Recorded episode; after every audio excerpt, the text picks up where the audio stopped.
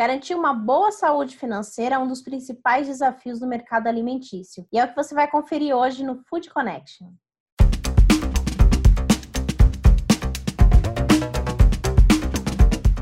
Começando mais uma semana aqui no Food Connection, um programa para toda a cadeia de alimentos e bebidas. Eu sou Ana Domingues e estou aqui todos os dias, a partir das 4 horas da tarde, trazendo muita informação, tendências e ideias ao lado de importantes profissionais desse mercado. Quer ficar por dentro de tudo isso?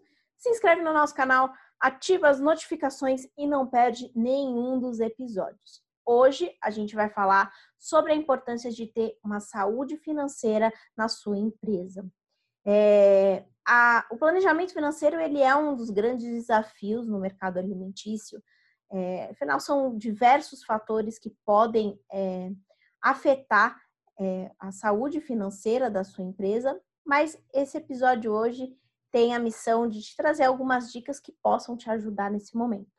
E para começar esse episódio, eu vou trazer para vocês o recado do João Natal, que é especialista em finanças do Sebrae São Paulo, que falou sobre como manter um bom fluxo de caixa e trouxe alguns conselhos. Vamos conferir.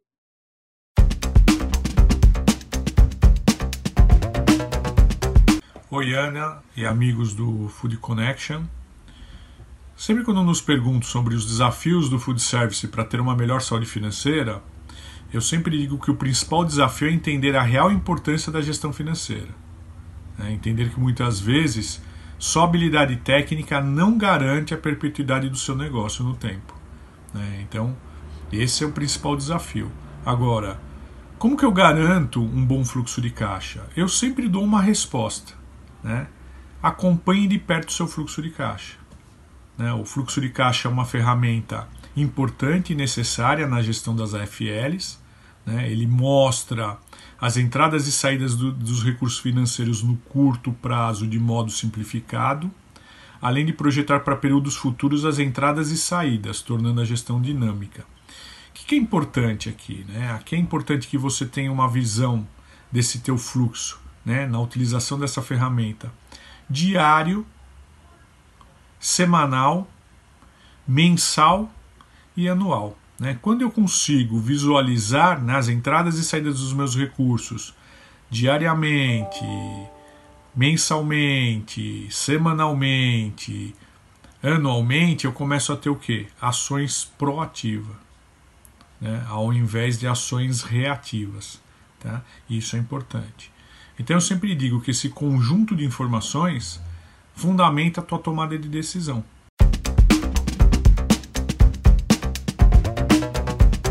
Quem também trouxe algumas dicas muito interessantes e falou também sobre se é um bom momento ou não é, ir atrás de crédito e como ir atrás desse crédito, né? Qual a melhor opção nesse momento? Foi o Augusto Reck, que é consultor de alimentação e também embaixador da Fispal Food Service, que conversou comigo e trouxe grandes ideias para você manter a sua saúde financeira. Vamos conferir.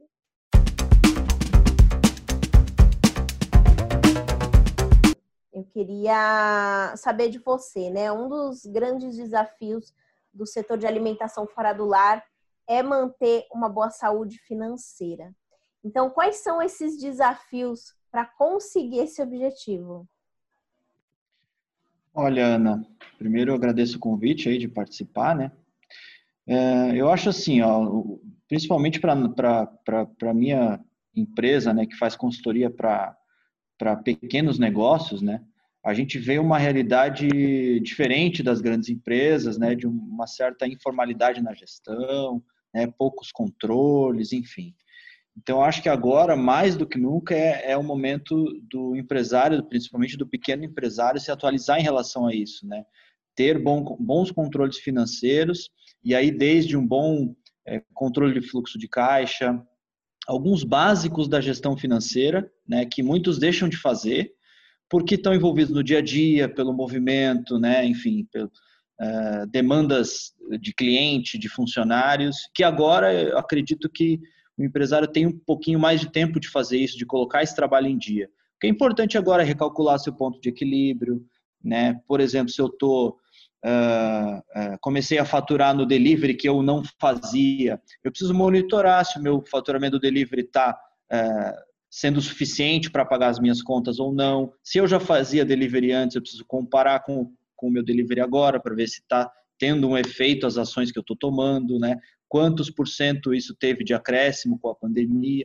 Então, essas análises todas, né, tanto comerciais, né, a nível de faturamento, quanto análise de despesa, é, só se tem se você tem um bom controle financeiro. Então, acho que esse seria, assim, o, o principal.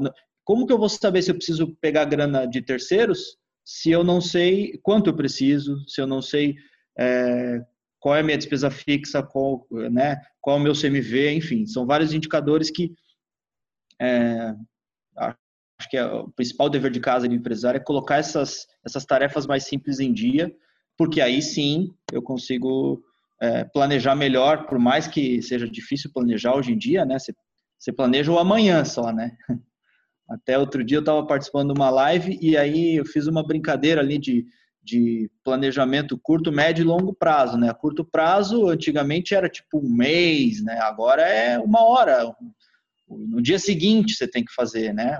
planejamento de curto prazo. Então, realmente está tá uma situação bem difícil, né? Não, nunca se sabe o que, que o que, que vai vir de, de restrições, né? Abre aí, mas abre com horário restrito, com uma série de medidas. Depende muito do, do tipo de perfil de, que você tem de negócio. As medidas são mais ou menos restritivas. Enfim, é, é, é de se entender, né? Que o planejamento ele tem que ser agora muito mais uh, na intuição também do empresário, né, de, de ele acreditar naquilo que ele está fazendo, tem que arriscar, enfim. Mas eu acho que respondendo a tua pergunta, começar pelo básico, bom controle financeiro, né, um fluxo de caixa, separar suas despesas por um plano de contas, né, organizar bem isso para você poder assim tomar as decisões. E outro ponto que, que tem feito muita gente ficar na dúvida é a questão da crise, né? é, os custos, né, continuam, mas o faturamento ele não permanece Sim. da forma que era antes. Então é muito importante nesse momento, né, para manter o, o, negócio ativo, enxugar alguns custos. Mas como fazer isso sem perder a qualidade? Porque é, um, acredito que seja um dos grandes desafios também, né? Sim. É, vamos separar aqui custo e despesa, né? Falando de custo, né? Falar de CMV, custo de, de matéria-prima para você produzir a, a comida. Uh, se você está faturando pouco, né, ele é um custo proporcional. Então, teoricamente, você já vai comprar menos mercadoria para poder produzir. Além disso, né, então é, é um custo que é totalmente é, atrelado ao seu faturamento. Você está faturando menos, você vai gastar menos. Mesmo assim, eu acho importante fazer um certo controle em relação a isso. E aí eu volto nos básicos, né? É, voltando aqui à realidade que a gente trabalha na consultoria, né? Pequeno empresário, restaurante ali de pequeno porte, aquele vendedor, o food truck. Então, essa galera não tem muita noção de quanto custa o que está vendendo, né? Não faz aquele básico que é a ficha técnica. Então, também agora é o momento de voltar atenção para isso. A gente não está falando aqui de economia é, na qualidade da matéria-prima, e sim de ter um bom controle para você não ter mais desperdício, né, para você comprar bem, né, fazer as suas cotações na hora de fazer as compras, ter todo esse controle na matéria-prima para que é, você consiga ter o resultado é, o mais próximo do ideal né, possível. A gente faz aquela, aquela, falar um pouco de teoria aqui, né, CMV teórico CMV real. Então, o CMV teórico eu só consigo calcular ele se eu tenho as fichas técnicas dos produtos, se eu sei o custo, né? E aí sim eu consigo é, depois monitorar se o CMV real está parecido ou não com o CMV teórico.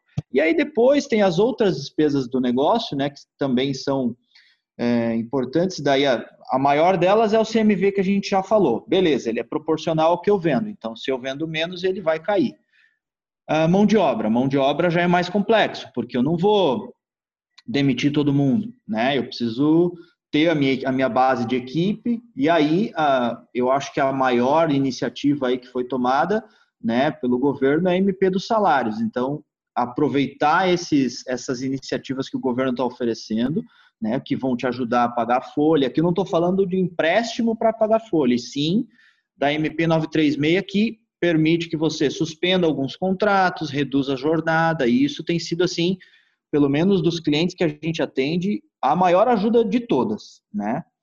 Uh, aí a gente tem as outras despesas, a gente divide as despesas em gerenciáveis e não gerenciáveis, né?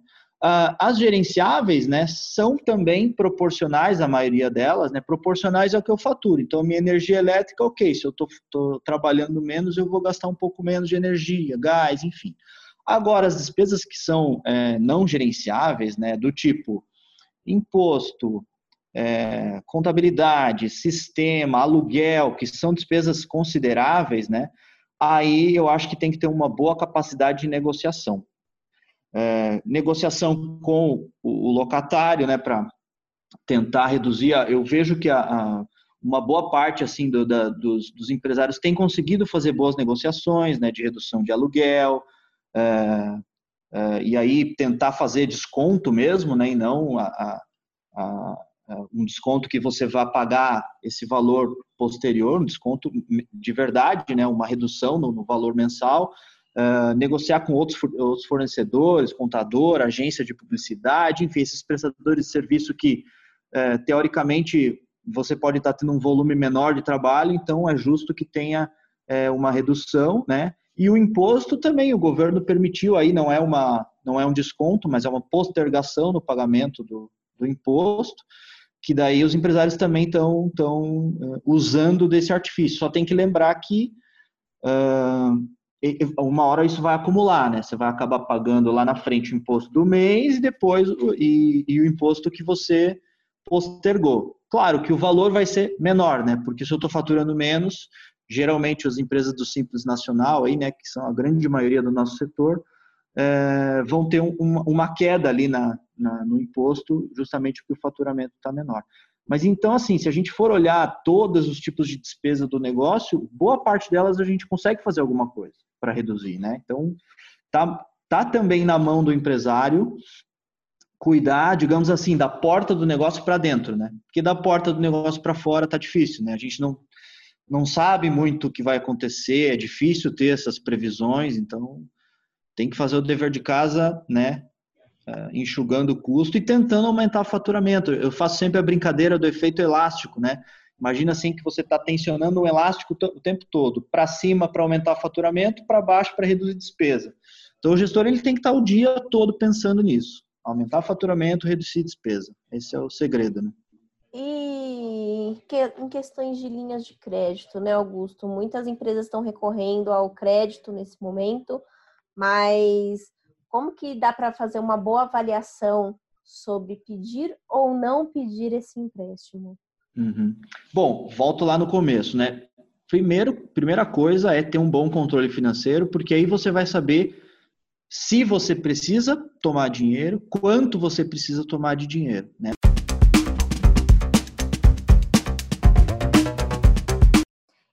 finalizar o nosso programa, eu não podia deixar de compartilhar com vocês o bate-papo que eu tive com a Renata Cruz, que é chefe do Recruit to Go e também consultora.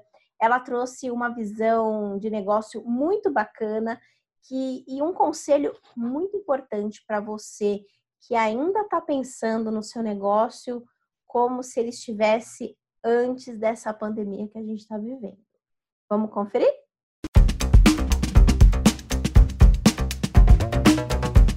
Como que Sim. eles podem pensar nesse momento, né? Como um empresário pode pensar em estratégias para conseguir sair do vermelho, Rê? Olha, eu tenho, eu vou te falar a verdade, tá? Eu vou falar o que eu acho de fato que eu acho que é importante a gente encarar. Eu vejo ainda um movimento super grande de negação. E eu entendo porque é realmente um momento muito duro, assim, é sem precedentes. A gente nunca viveu um negócio desse. E não é só no Brasil, né? É uma condição mundial. A gente está com todo mundo em situação muito delicada. Né? Um negócio que foi, a chegada foi rápida. Eu acho que a, a nossa até a gente podia ter antecipado um pouco mais as coisas se a gente tivesse olhando lá fora, mas a gente tem a coisa, né? Deus é brasileiro e nada acontece com a gente. É, então, eu acho que a gente deu uma atrasada em, nessa, nessa preocupação, mas agora a realidade que a gente tem é essa. Eu detesto a palavra retomada, porque eu acho que isso dá uma falsa impressão de que a gente vai voltar para um lugar de onde a gente saiu. E eu, eu juro, eu, eu tento todo dia achar isso possível e eu não consigo achar isso viável. Então, aí, quando eu ouço a palavra retomada, eu tenho a impressão dessa negação, sabe? Tipo, ah, não, daqui a pouco vai voltar, daqui a pouco. Será, gente? Será que a gente vai voltar para o estágio que a gente estava? Será que a gente vai ter o mesmo formato de, de consumo que a gente tinha antes? A gente vai ter um novo formato aí, né? Eu, eu gosto de falar novos tempos, sabe? Que eu acho que isso é mais factível e mais real. E, e para o empresário, eu tenho falado muito para os meus alunos, para os meus participantes, para os meus clientes de consultoria. Cara, vamos, vamos pensar num modelo que funcione para isso que a gente está vivendo agora. E aí está disposto a ir remodelando. Mas assim, o que a gente tem agora, e a, gente não sabe até quando, é isso aqui. A gente não tem uma vacina, a gente não tem uma data. A hora que tiver uma data, tem um prazo para isso acontecer as pessoas já, né, grandes empresas já anunciaram que não voltam a trabalhar em sistema de escritório. Então, a gente tem um aumento de home office que impacta diretamente o mercado de, de alimentos e bebidas, né? Diretamente. É, grandes polos comerciais, como, por exemplo, a Faria Lima, né? Onde tem ali a XP, Facebook, Twitter, uma galera que já anunciou que não volta, a gente vai precisar de menos restaurante. Os bares de happy hour vão ficar menos cheios.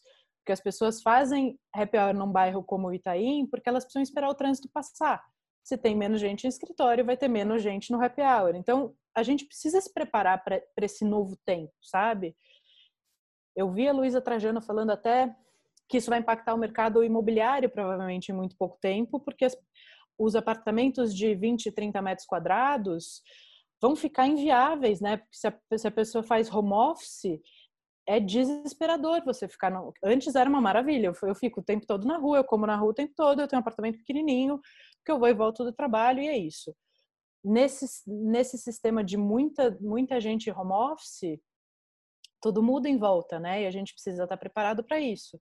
Ao mesmo tempo, aparecem outras oportunidades. Delivery de almoço era uma coisa super rara, né? Era, era assim, infinitamente mais baixo que o delivery de jantar. E me parece que o delivery de almoço veio para ficar. E ele Com vai certeza. ser bem representativo. É, e aí eu, eu, acho que tem esse caminho da gente desenhar o negócio para o que a gente tem, sabe? Eu acho que isso é, é, saudável e é legal. A gente sai desse lugar de esperar um negócio que talvez não aconteça, e isso gera mais frustração, isso gera mais ansiedade, isso gera menos caixa. Os principais erros que dá para evitar nesse momento de. Como que você falou? Do, não é retomada. Novos tempos. Novos tempos, nesse, nesses novos tempos do, do food service, quais são os erros que já dá para evitar para conseguir ter uma saúde financeira ainda melhor? Tá. Eu, eu tenho muito cuidado nessa hora para falar tudo, porque eu também não sou a dona da razão e eu também não tenho as respostas, né? Eu estou vivendo no mesmo mundo que todo mundo, então tudo pode mudar a qualquer tempo, a, qualquer período, né? Então, eu acho que disso tudo que a gente está falando, eu não, eu não me sinto à vontade de te dar respostas tipo, ai, façam isso porque isso vai resolver a vida. Não é receita Agora, de bolo, né? É, não é, eu não acredito de verdade nisso, sabe? É, não é querendo ser evasiva, muito pelo contrário, mas é, é querendo botar uma realidade que, que é factível, que é factível para o negócio de cada um, né? Uma regra única não se aplica para todo mundo, mas eu acho que a gente tem que estar tá disposto a aprender, reaprender e desaprender numa fase como essa. Acho que o desaprender nunca foi tão importante. Né? A gente sair daquele lugar, ah, mas eu sempre fiz assim. Talvez o que a gente sempre fez não tenha mais resultado, né? Então acho que o desaprender é, é muito importante. A gente fazer as pazes com a parte teoricamente chata do negócio, né? Que é o olhar os números, entender os números do seu negócio. Eu acho que isso é, é, o segredo. Se eu puder dar uma dica e falar qual que é o segredo, o segredo é entenda o seu negócio. Faça as pazes com isso, sabe? A gente se engana e é natural, né? Isso é isso é do ser humano. A gente negligencia um número ali, vai fazer tabela de custo fixo, não bota todos porque dói olhar mas assim, seja honesto com o seu negócio, com você mesmo, sabe? Trace um, um plano e, e tente executar. E se não estiver dando certo, desaprenda aquele plano e trace outro.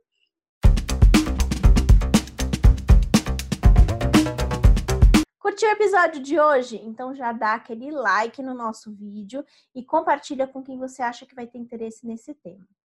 Essa semana a gente vai trazer diversos assuntos importantes. A gente vai falar de marketing, a gente vai falar de gestão, a gente vai falar de mercado, muita coisa.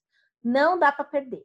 Mas tudo isso eu vou te contar amanhã. Então, te espero por aqui a partir das 4 horas da tarde. Até logo!